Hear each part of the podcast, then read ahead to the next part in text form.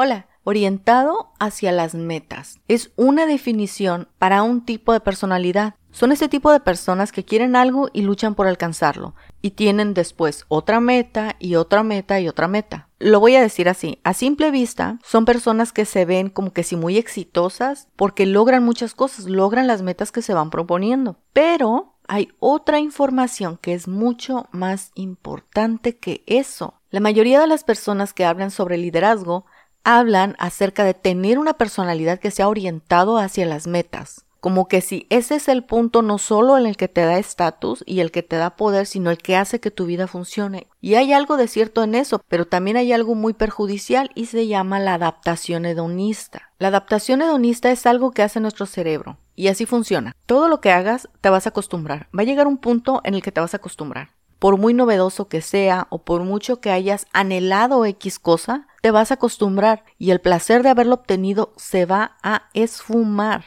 Sé que hay algunas personas que ya entienden de lo que estoy hablando. El problema de ser una persona orientada hacia las metas es que viven el proceso, se están preparando para lograr la meta, logran la meta, viene la adaptación hedonista y ese sentido de triunfo y de logro puede durar horas, puede durar días, dura un periodo corto y después es necesario tener otra meta y otra vez se va a pelear por el proceso, se va a alcanzar la meta, pues va a venir la adaptación hedonista, va a hacer que te acostumbres a aquello que querías. Sabes, yo era muy orientada hacia las metas. No que las lograra todas, ¿eh? Pero sí muy orientada, ni modo, hacer el proceso, logras la meta y era feliz. Era muy feliz, me sentía muy feliz, pero de repente me sentía vacía. Y entonces era momento de pelear por otra cosa y la lograba, me sentía feliz y luego me sentía vacía. Y yo no sabía que eso era lo que me pasaba. Yo no sabía que era algo del cerebro. Muchas cosas creemos que son nuestras, que es nuestra autoestima, nuestro pasado, pero no, hay cosas que son exclusivamente del cerebro y claro, impactan tu autoestima y la forma en cómo percibes el pasado. Bueno, ¿y cómo se combate ese vacío? ¿Cómo se combate acostumbrarte a aquello que siempre quisiste? Y la respuesta está en el propósito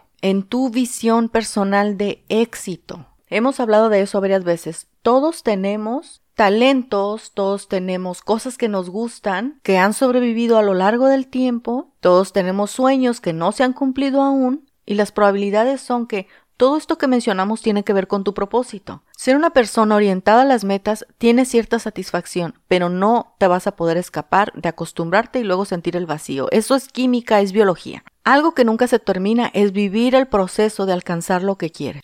Ahí es donde viene la verdadera satisfacción, porque no es una meta que se alcanza, es una meta larga dividida en diferentes niveles. No estoy diciendo que tener metas sea malo, estoy diciendo que vivir en base a cumplir las metas es de cierta forma perjudicial, porque no te puedes escapar a ese proceso químico, ese proceso biológico. Todos debemos de tener metas y debemos hacer siempre lo posible por cumplirlas, pero vivir en base a alcanzar metas, ese es el peligro. Tratar de alcanzar algo y no vivir por la satisfacción de las cosas que hay en el trayecto. Eso era lo que a mí mayormente me había afectado. Yo vivía para alcanzar una meta, lograrla, sentirme orgullosa de mí, sentirme así como que toda poderosa y luego no quedaba nada. Pero cuando comienzas a pelear por las cosas que tú quieres, que te llenan, ya no se trata de llegar a un número, ya no se trata del dinero, ya no se trata de a quién conoces, no. No se trata ni de tu currículum ni personal ni profesional. Se trata de que la persona que tú eres, tus talentos, tus dones, las cosas que te gustan, han encontrado un lugar perfecto donde es bien recibido. Y cuando digo bien recibido me refiero a que encuentran no solamente la necesidad de alguien que quiere eso, sino que le gusta, que lo satisface, que lo aprecia. Más alto que eso no he conocido otra cosa, ¿eh? Que la persona que tú eres tenga la oportunidad de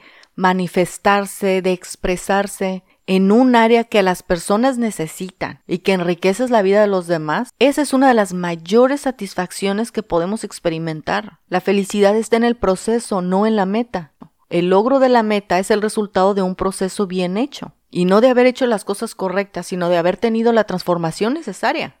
Tener metas es bueno, tener tu vida orientado hacia solamente cumplir las metas y querer más y más, eso puede ser perjudicial porque la verdadera satisfacción está en el proceso, en la transformación, en llevar todo lo que tú eres a un lugar donde es bien recibido, a donde se necesita. El proceso es el que trae la satisfacción. Es el proceso el que tenemos que aprender a ver con otros ojos. A veces pensamos tanto en el resultado final que se nos olvida de todo lo que hay en medio y todo lo que hay en medio pueden ser meses o años.